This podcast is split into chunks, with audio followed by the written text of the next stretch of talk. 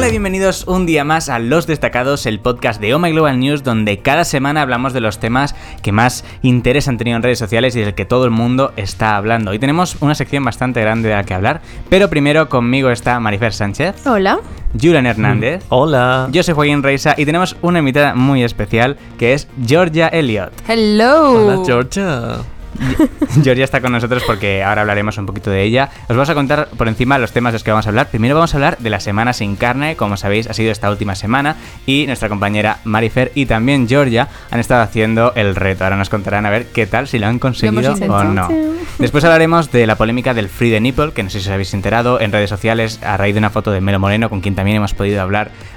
se ha vuelto a poner en voz de todos el movimiento Free the Nipple. Hablaremos de qué es y qué está ocurriendo con esta publicación. Y por último, por último hablaremos con Georgia de su trabajo en Scam España como Social Media Manager. Nos contará Uh. qué hace, a qué se dedica y un poco todo lo que tiene que ver. Chan, chan, chan, chan. Así que empezamos con la semana sin carne.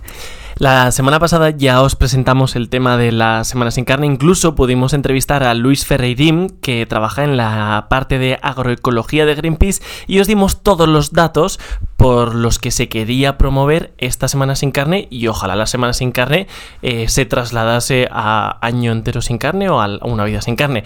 Nuestra querida Marifer eh, aceptó el reto en el podcast pasado y lo aceptó de esta manera. He decidido, yo no soy vegetariana, yo de hecho nunca he sido vegetariana ni nada por el estilo, como, como bastante sano y como Eso sí. porciones de carne, bueno, carne, como pollo, como mucho normalmente, no solo doy, bueno, y salmón, pescado, sí. bueno, Marifer, que come todo Es que, a tipo de carnes y pescados. Marifer ha intentado Es que estar. en realidad eso quería hacer, porque es que claro, yo pescado en general, yo siempre he dicho que soy una falsa gallega, porque Sí. no me gusta el pescado. O sea, yo todo el pescado que como es salmón y atún, ya está. ¿Qué tal ha ido la semana sin carne? ¿Qué tal ha ido la semana sin carne? Cuéntanos, ¿ha sido difícil? Eh, Sí, no. Uy. O sea, la mayor parte del tiempo no, tengo que decirlo. Y de hecho, lo estuve hablando el fin de semana, eh, estuve en una fiesta que eran todos vegetarianos, entonces fue muy divertido porque Oh. decidimos hacer pizzas y, y entonces como que fue bastante más llevadero el, el, bueno, pues me como una pizza pero sin carne. Pero estuve hablando con una amiga y me decía, ahora te va a ser fácil, lo que es difícil es después, cuando ya empiezas a tener más días. En plan, la primera semana, según ella, fue lo más fácil. Luego fue como más adelante cuando tu cuerpo te pedía el comer carne, que era cuando lo notabas. Porque al final una semana puedes estar una semana que te vas de camping y comes sándwiches y no te pasa nada. Pero, pero más cuando ya te estás intentando acostumbrar a esa dieta es cuando cuesta. Entonces, te da el mono a tope. Claro, yo de primeras eh, sí que es verdad que hubo un día que os escribí como a las 4 de la mañana porque me desperté en mitad de la noche soñando que me comía una hamburguesa y me desperté con muchísima hambre y les escribí en plan, chicos, solo llevo tres días y acabo de soñar que me comía una hamburguesa con dos, dos eh, ¿cómo se llama? Dos trozos de carne. ¿no? Ah. Sí. Y, y entonces, aparte de eso, en realidad creo que lo llevé bastante bien. Sí que es verdad que yo había dicho que iba a seguir la dieta que pusieron los de Ah. Greenpeace porque eh, así me aseguraba pues de que tenía todas las proteínas y todo lo que yo Sí, podía necesitar. nutrientes esenciales. Pero luego llegué a casa y tuve dos problemas. El primero, que odio cocinar y soy una vaga, porque odio a muerte cocinar. Entonces, Vaya. de repente me vi teniendo que cocinar demasiadas cosas y dije, ¡buah, qué pereza! Y el segundo, que pensé, si cambio por completo de repente mi dieta, voy a notarlo mucho más. Sin embargo, si lo hago de una forma más eh, Ah. acostumbrada a lo que estoy haciendo, pues me preparaba una ensalada, ensaladas como muchísimo porque me encantan, Sí. pues me preparaba una ensalada y no le añadía pollito, no le añadía atún, cosas así. Me preparaba pizza, si le quitaba ese ingrediente era como seguir con mi, mi rutina, o sea, de comida, pero intentando no, no tomar carne. ¿Has Entonces, tenido oportunidad también de ir afuera a comer o a cenar? la verdad es que justo la semana pasada no salí ningún Ah, día. vale. Y de hecho el fin de semana fue el típico fin de semana de este fin de semana lo tengo de descanso y me voy a encerrar en mi casa a dormir y a descansar. Qué bien suena eso. Entonces fue toda... Ya, es que cuando, cuando de repente tienes ese fin de semana... Pero hubo un día, si no me equivoco, que estuviste en un evento. Ay, Un evento de los que una no marca- íbamos a contarlo. Sí, sí, no, pero cuéntanos cómo fue la experiencia de... de- o sea, al final, eh, nosotros estamos yendo a eventos con frecuencia cada Sí. semana y esta semana hubo uno de una marca que nos invitó y en los eventos suelen sacar un pequeño catering, ¿no? Algo para picar. Y Marifer bebió en sus carnes lo difícil que es para nosotros vegetarianos el intentar comer en un sitio así, porque de es hecho, muy difícil. ese fue el peor día. Porque, claro, de repente te pasaban unas brochetas de pollo que olían súper bien. Samuel a mi lado comía de todo. Y yo en plan, y me decía, no, pero no está tan rico. Y yo, Yo- diciendo, pero huele dulce, Ahí huele es muy donde bien. caí. Efectivamente, tuvimos, no. Tuvimos otro Sí. evento eh, y ahí había unas cosas tan raras que yo dije, mira, lo siento, eh, reto de la semana.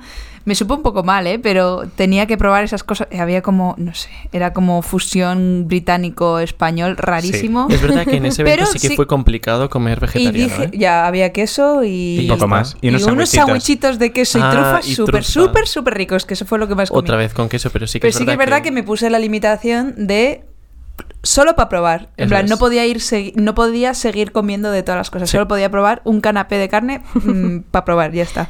Yo no, yo el problema que dijimos en plan de, jo, es que no cuenta, porque nosotros el problema que tuvimos es que pasó un camarero con una bandeja que se suponía que eran solo patatas bravas. Algo de patata, ¿verdad? Sí. Claro, era, era como un trocito de patata con una salsa encima. Y se supone, le preguntamos al camarero, le dijimos, ¿qué es? Nos dijeron patatas bravas. Y yo comí una. Y después de, de probarlo dije, esto no sabe solo a patatas bravas, esto lleva bacon o algo así porque se le nota el sabor, o sea, sabía pizza. Y mm, efectivamente después pasó otro camarero, le pregunté y me dijo que sí que llevaba bacon. Y ese fue mi único pecado y porque ni siquiera lo sabía. Pero la verdad es que el resto del tiempo lo pasé mal. Sí y- que salimos. Salimos a celebrar el cumpleaños de Julen Es verdad. el Es martes. verdad, es Ah, es verdad. verdad. El martes y se Jolín, ya tomó no me una acuerdo de pizza ¿De qué vegetariana. Pues no está nada mal en realidad. ¿Ves? Es que que- hacía cosas así, pues. La pizza Sí. cuatro quesos es mi favorita, entonces era fácil. No está nada Sí. mal para una semana entera que no que solo haya sido en esa ocasión. ¿Tú, Gomi, Sí. sal- salvo eso, lo llevaste bien? Sa- eh, empecé tarde. El lunes sabía que era la semana de reto sin carne, pero me acordé después de comer. y Bueno. ya comí, comí pollo porque cerca de mi oficina. Pero sí que no es verdad que opción. De hecho, no hay vosotras- nada de opción cerca de mi oficina. Vosotras en casa siempre decís que i- e- evitáis la carne y el No, pescado, en ¿verdad? casa no tenemos Eso. absolutamente nada de carne ni, o sea, yo creo que es el primer paso. Si no quieres comer algo, no lo tengas en casa. Claro. Sobre Mm. todo si cocinas. Igual con, con Yo eso lo hago con hecho, patatillas, chocolatinas, cosas así. No compro nada de, de productos así súper procesados ni nada porque si los tengo en casa me los voy a comer. O sea, no, no tengo suficiente fuerza de voluntad para decir no. Pues nos viene De perfecto hecho- hablar de eso porque aquí Sí. dos personas que están a mi lado han hecho un reto bastante heavy. Somos de retos nosotros. Pasamos del reto sin carne al reto sin azúcar, que también eh, empezamos el lunes y yo me quité todas las cosas de azúcar de casa. Lunes de la semana pasada. Lunes de semana pasada, correcto. es. Esto es un reto que Georgia y yo estamos haciendo para YouTube, que veréis esta semana en Oh My Global News y en el canal de Georgia, que es Gominuke, donde ambos pasamos pues una semana entera sin consumir nada de azúcares añadidos o edulcorantes. Y fue eh, interesante. Interesante. Yo, la verdad que hemos tenido experiencias muy distintas. Sí, correcto. O sea, yo siento que se me ha sido bastante fácil en el fondo porque tampoco tomo mucho con cosas con azúcar y poco a poco mejorando la alimentación pues es de las primeras cosas que se van. Pero no es que coma mal o mal, pero sí que tenía sus, sus Mis goloserías. caprichitos, sí. O sea, yo le suelo echar mucho azúcar al café o sí que suelo, yo qué sé, eh, muchas cosas que no piensas que tienen azúcar, tienen azúcar, ¿no? Entonces, por ejemplo, el pan, mucho pan lleva azúcar o cosas así.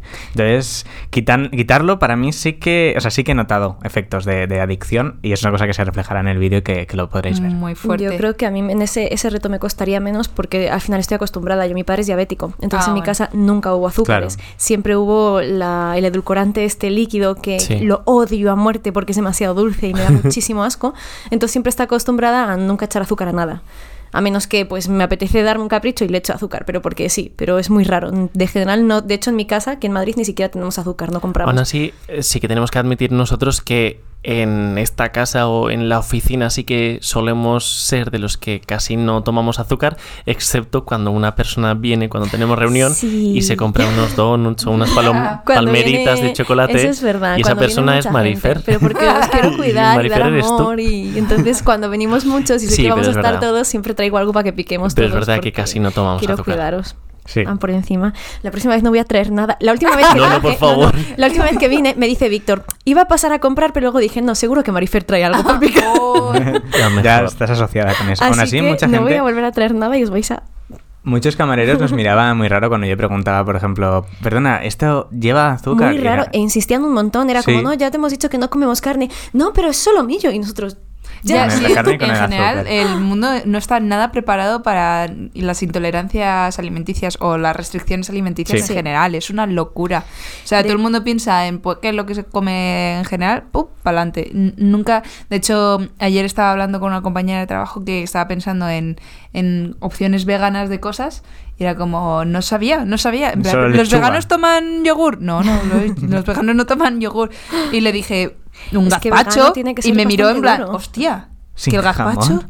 el gazpacho es, es vegano, no entiendo. Sí, sí, Es muy curioso. La semana pasada, el sábado, sí que salimos a cenar con unas amigas a un sitio un poco, pues, no sé cómo decirlo, pues quizá un poco más clase, cosa que no estamos acostumbrados nosotros, y Joaquín sí que solo tuvo una única opción para cenar.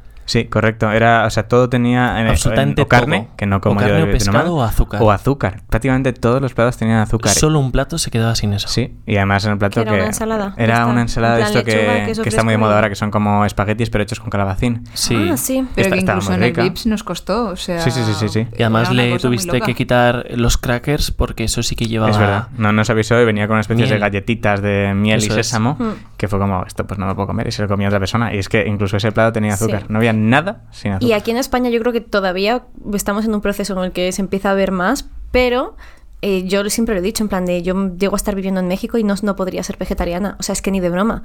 Toda la comida en México lleva pollo, no, no hay forma humana de que no. Lo único que no, pues frijoles y arroz. No vas a comer nada más, porque de hecho tengo una amiga que es vegetariana allí y real se hace todo con frijoles, arroz y huevo. El equivalente en Estados Unidos sería con el azúcar. Yo creo que es imposible no comer azúcar en Estados Unidos. Y cada vez más es como un producto súper globalizador ya. Mm. Le echan azúcar a las cosas simplemente para... Porque sí, para que... Porque, Porque, puedo. ¿por qué Y porque crea un poco de adicción también, Sí. ¿no? Pues Hombre, estaremos claro. muy muy atentos entonces a vuestro vídeo en YouTube. A ver, Esperemos a ver que lo subáis mañana cómo y, se a ver, día. y a ver qué sucede. Bueno, y ahora pasamos al tema de la polémica con el free de nipple. Para los que no estéis, las que no estéis enterados de lo que ha ocurrido, eh, básicamente eh, antes de ayer, ¿no? Sí, hace dos días, eh, Melo Moreno, conocida como Yellow Melo en YouTube, subió una publicación, resubió una publicación realmente de Jonan Wiergo, de ella junto con otras tres mujeres apoyadas tranquilamente en una piscina que tenía una pared de cristal donde aparecen apoyadas y aparecen sin sujetador. Entonces, pues obviamente se le ven los pechos. Esto normalmente en Instagram no se permite. Instagram tiene una política bastante estricta con respecto al desnudo de pechos femeninos que tiende a censurar y eliminar prácticamente automáticamente eh, cualquier publicación que contenga pechos. Sin embargo, dos días más tarde, la publicación de Melo sigue subida. Sorprendentemente, porque ver lo suelen eliminar muy este podcast rápidamente. sigue... Sí, igual no, cuando esté escuchando esto no, pero bueno, a martes 25 eh, por la tarde la publicación sigue subida con 456.000 me gustas. Madre Oh mía. God. y 15.700 comentarios. Es una burrada eso, locura. ¿no? O sea, Es normalmente, una ¿qué media de, de likes tiene? Melo suele tener, pues. 80.000, sí, 90.000. O sea, que es un desfase. Sí, sí, es cuatro veces más de lo que suele tener. Madre mía. Es increíble. Y sobre todo, eh, más que la foto en sí, que por supuesto es increíble que siga subido, el movimiento de gente que se ha unido a, a esta pues, movimiento, ¿no? De resubir la fotografía a sus stories, a sus cuentas. Han hecho dibujos, han modificado las fotos en plan pixelando todo menos los pezones. O sea, han cogido esta foto y han creado el movimiento, ¿no? Y hay muchísima gente resubiéndolo.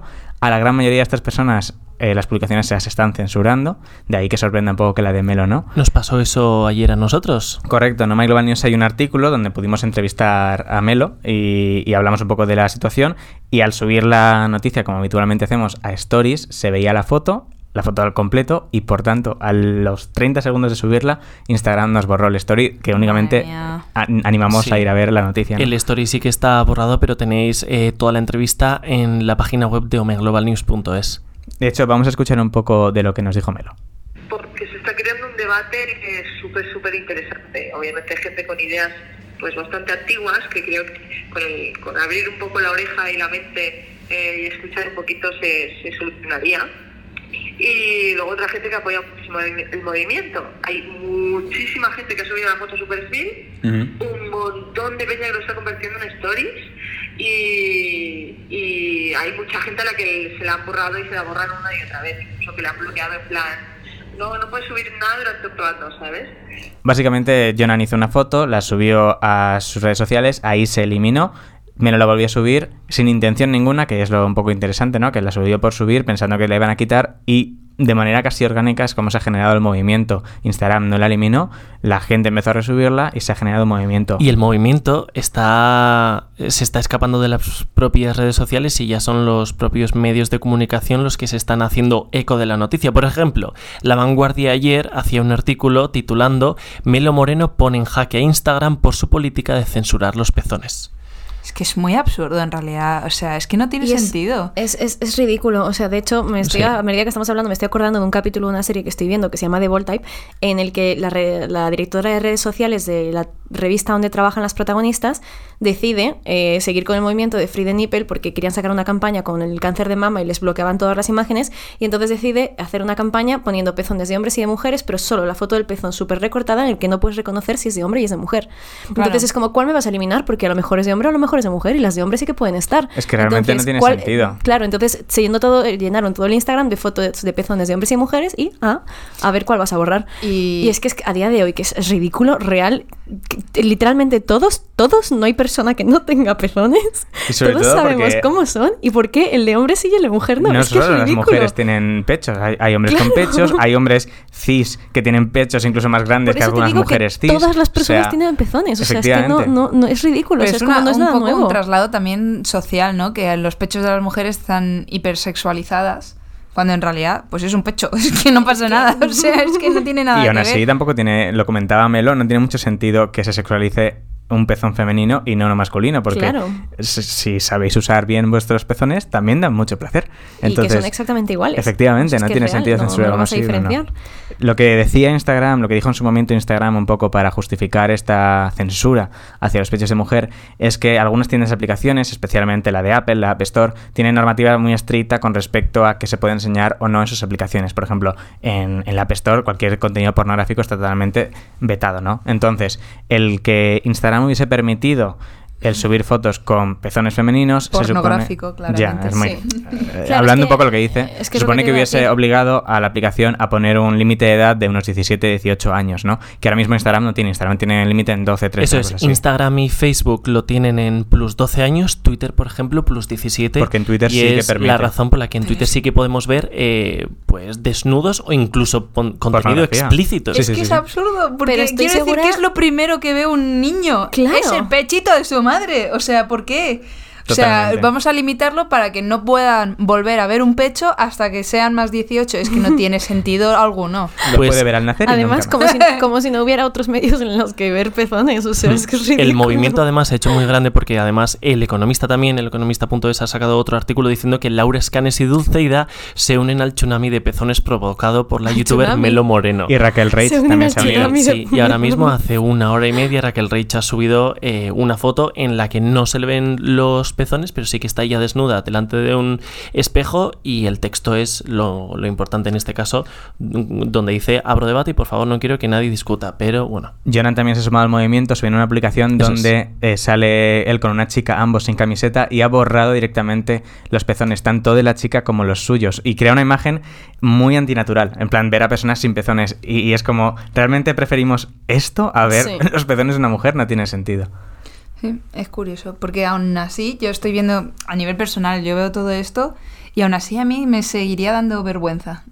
A nivel personal, saca mostrarme. O sea, quiero decir Eso es verdad. que sigue siendo como una cosa muy, muy, muy social que siento que otras personas estarían viendo mis pechos de una forma sexualizada. Yo, de hecho, a día de hoy me cuesta ir a, a, por ejemplo, a una playa nudista. Nunca he ido a una playa nudista, nunca he hecho toples. Me da como muchísima vergüenza. Siento que, no sé. Claro, al final habría que deconstruirse también. Sí, Claro, pero exacto. claro, por eso también es todo un poco una cosa global, ¿no? Que, que muy bien por Melo, muy bien por todas las que salen en la foto y empezar a normalizarlo y que poco a poco Y también- las cosas que empiezan depende así, ¿no? ya también de eso, de la confianza personal que tú tengas a, Claro. a la Claro, también de- creo que el tema no es el, el que de repente todas las mujeres quieran enseñar sus tetas. Claro. Es el, el- el- el tumbar la barrera de por qué un pecho sí y otro no, ¿no? Sí, ¿Qué sí, sí, diferencia hay realmente para que uno sí o no no? No significa que ahora dejemos todas las mujeres van a por una enseñar vez tetas. por todas a las mujeres como un objeto sexual. Claro, correcto. y que, Ole, ole. Ese es el que gran cuando problema. decías lo de Apple, que Apple no puede, estoy segura de que más de una portada de algún CD de mm, reggaetón o de cualquier, bueno, cual- puede ser cualquier estilo musical,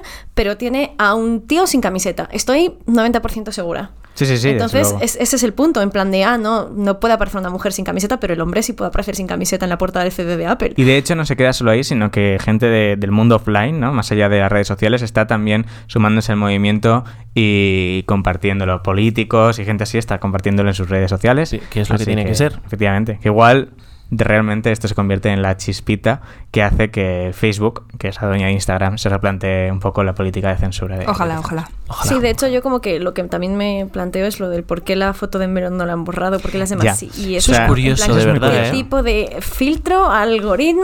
Normalmente, de- de- Persona desde mi opinión, eh, sin saber la ciencia cierta, yo entiendo que las fotos con pezones femeninos se censuran de manera automática con un algoritmo, porque no Claro, creo que haya una claro, persona yo mirando todo. pensaba. Pero eh, Gomi nos ha dicho que ya cree que la foto de Melo no se ha eliminado Yo creo que por sí. decisión humana. Eh, conspiranoides, no. Eh, yo creo que ah, ah, tiene que haber ahí al- Una decisión una humana, mano, una mano diciendo aquí no, esta no lo borremos porque se nos puede ir aún más de, de madre porque como lo vuelva a subir Sí. va a ser lo mismo. O sea, Sí. es que no se va a escapar de. O sea, desde luego no, es porque el algoritmo no lo haya detectado, porque el algoritmo ha detectado esa misma foto a otra gente y se la ha borrado. Claro. Entonces, tiene que ser decisión humana. Yo creo que sí. Curioso, favor. curioso. Veremos Hola, qué señor pasa. o señora de Instagram que nos está escuchando. Por favor, no la Ya borres ya, ya, que estamos, ya déjala, ya total. La ha visto todo el mundo, 400, mm, con- contra Sí, un 400 mil montón, likes. muchísimo. Sí, sí, espectacular. Veremos qué pasa con la foto, veremos si finalmente la borran, si se queda ahí y veremos cómo avanza un poquito el tema esta semana. Bueno, y ahora vamos a hablar de Georgia Elliot y de su trabajo en Scam. That's me. Cuéntanos primero, ¿qué es Scam España? Scam España es una serie juvenil que nace de, de una versión noruega, que la versión original es una serie noruega, y eh, se ha hecho la adaptación española de mano de Movistar, producida por Zeppelin Televisión, eh, y yo formo parte del, del equipo de Zeppelin, y yo me encargo de llevar la parte, digamos, odio esta palabra, de verdad, odio la palabra transmedia. es que se ha- Es se ha- horrible. se ha maltratado esta palabra. Cualquier cosa es transmedia, ¿no? Pero bueno, sí que es verdad que es la mm, palabra que mejor lo define, ya que los eh, capítulos se van dividiendo en clips en tiempo real y entre clip y clip los personajes, que son adolescentes, también tienen uso de sus redes sociales. Por lo tanto, eh, la historia pues es un poco transmedia entre los clips que son la serie habitual y lo que publican los chicos en redes sociales, eh, puedes hacerte una idea de lo que está pasando. Pues yo me encargo de la parte de las redes sociales. O sea, es, Es como vivir la serie en tiempo real. Sí, ¿no? es un formato bastante complejo. Porque yo me acuerdo. Ahora Hasta se que acaba lo de- pillas. Eso es, ahora se acaba de terminar la segunda temporada, pero yo me acuerdo cuando empezaste a trabajar en esto en la primera temporada y nos intentabas explicar a nosotros de qué trataba esto y nosotros preguntábamos, Geor, pero ¿dónde lo podemos ver? Sí, sí. La es completamente distinto compleja. a la tendencia que hay ahora de te pongo la temporada entera en Netflix Claro, o no donde funciona sea, eh, te la ves entera y chimpum. Explica el timeline principal de Scam dónde estaba. Si no te quieres perder absolutamente nada, ¿qué, ha- qué había que hacer? Tienes que ir a movistar.scamespaña.es. Ah, no, al revés. scamespaña.movistar.es. que no me es. sé la web.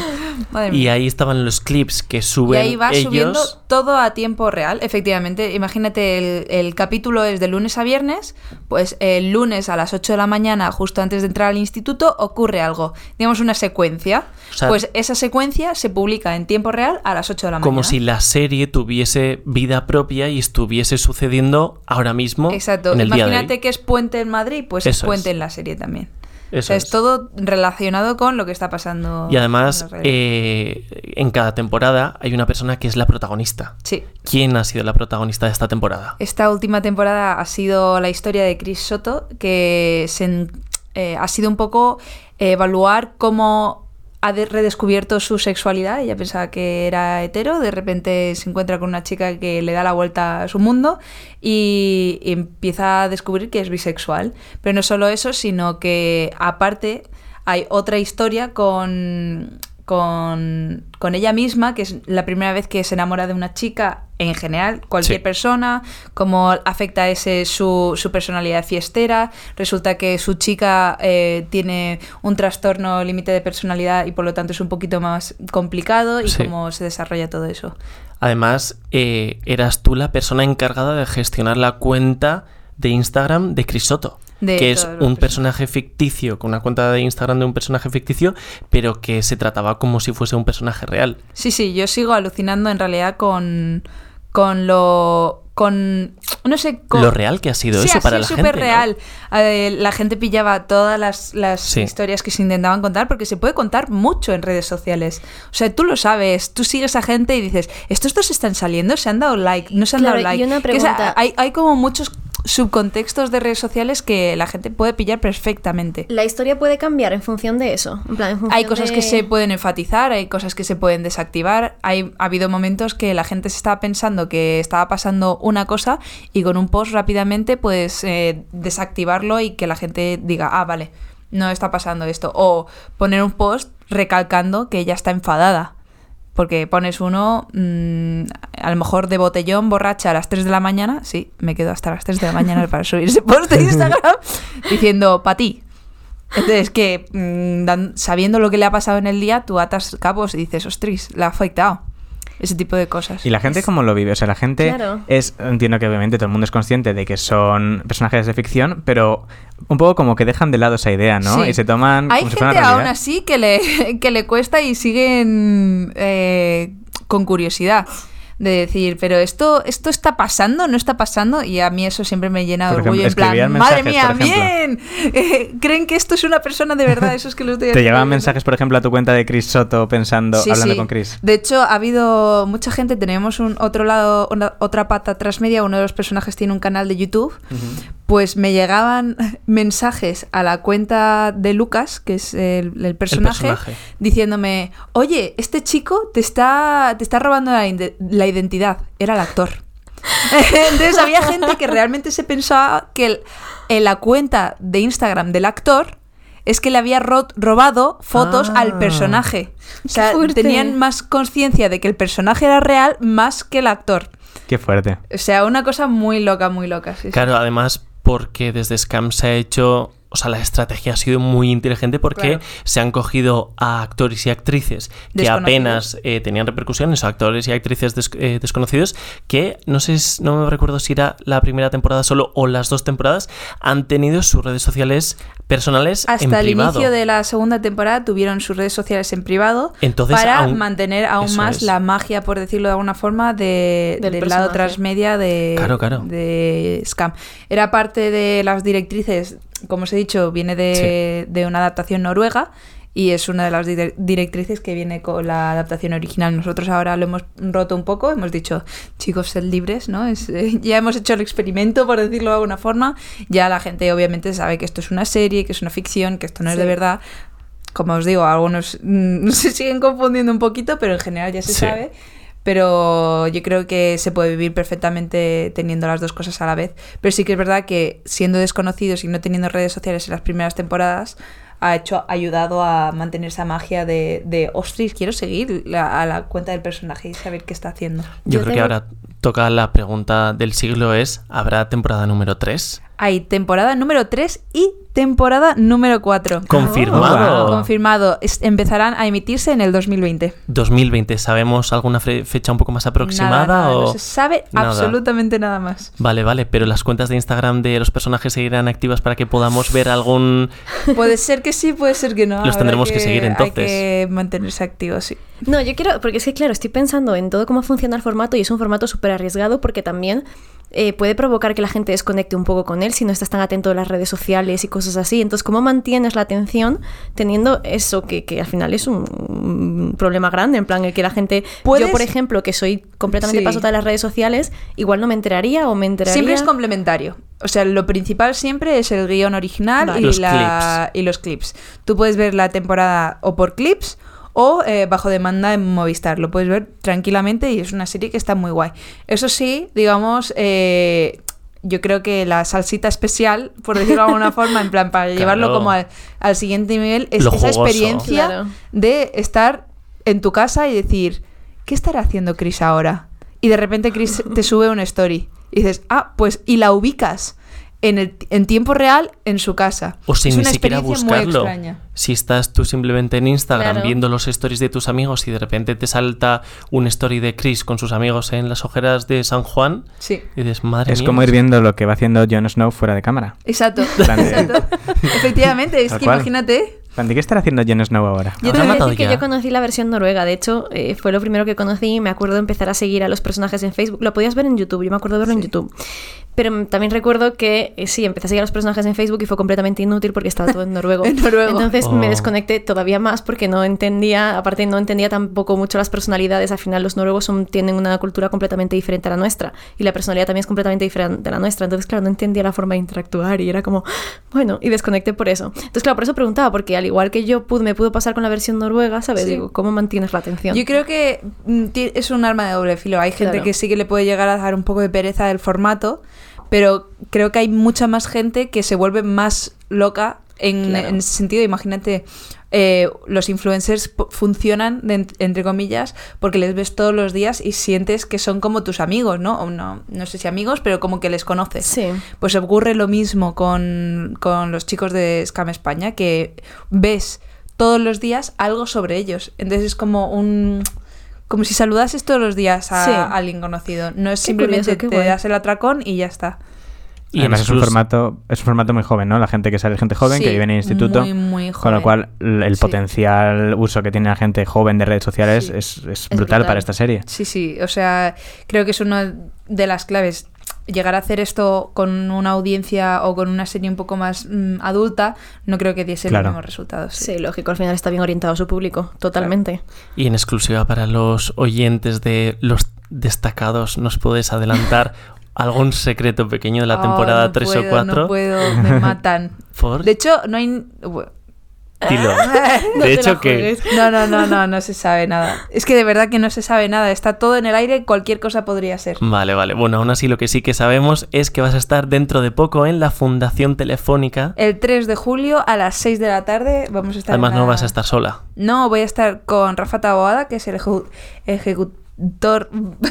Me he distraído. Ejecutivo. El productor ejecutivo de Movistar de Scam España. Sí. Y también va a estar eh, Alejandro Reina, que es el actor de Lucas. Que es Lucas. ¿Y de qué vais a hablar así en general en la charla? Vamos a hablar sobre la visi- visibilidad LGTB en ficción. Qué De hecho, Qué esta es la primera serie donde la- hay una protagonista chica bisexual en toda la historia de todas las series en España. ¿En serio? La Vaya. primera. Qué fuerte. Qué fuerte me parece Sí, este dato. la primera, es- cuando me lo dijeron fue como, Guau. ¿what? Wow. Bueno, pues genial, la verdad. Una charla además para este mes del orgullo, ideal. Sí, Además, eh, la entrada es gratuita hasta completar aforo Sí. y cualquier persona pues que se acerque, que busque en internet. vamos a hablar de todo tipo de cosas. Bien. Pues muchas gracias, Gomi, por estar aquí, nada. Geor. Como os hemos dicho, podéis verla ahí y podéis también estar atentos a su canal para el vídeo del azúcar y en Global News. muchas gracias, Julen. Gracias a vosotros. Muchas gracias, Marifer. Gracias a ti. Yo soy Joaquín Reisa. Suscribíos al podcast si no queréis perderos Importante. ninguno de los próximos episodios que vaya saliendo. Y nos vemos en el siguiente capítulo de Los Destacados. Hasta luego. Agor. Chao. Chao.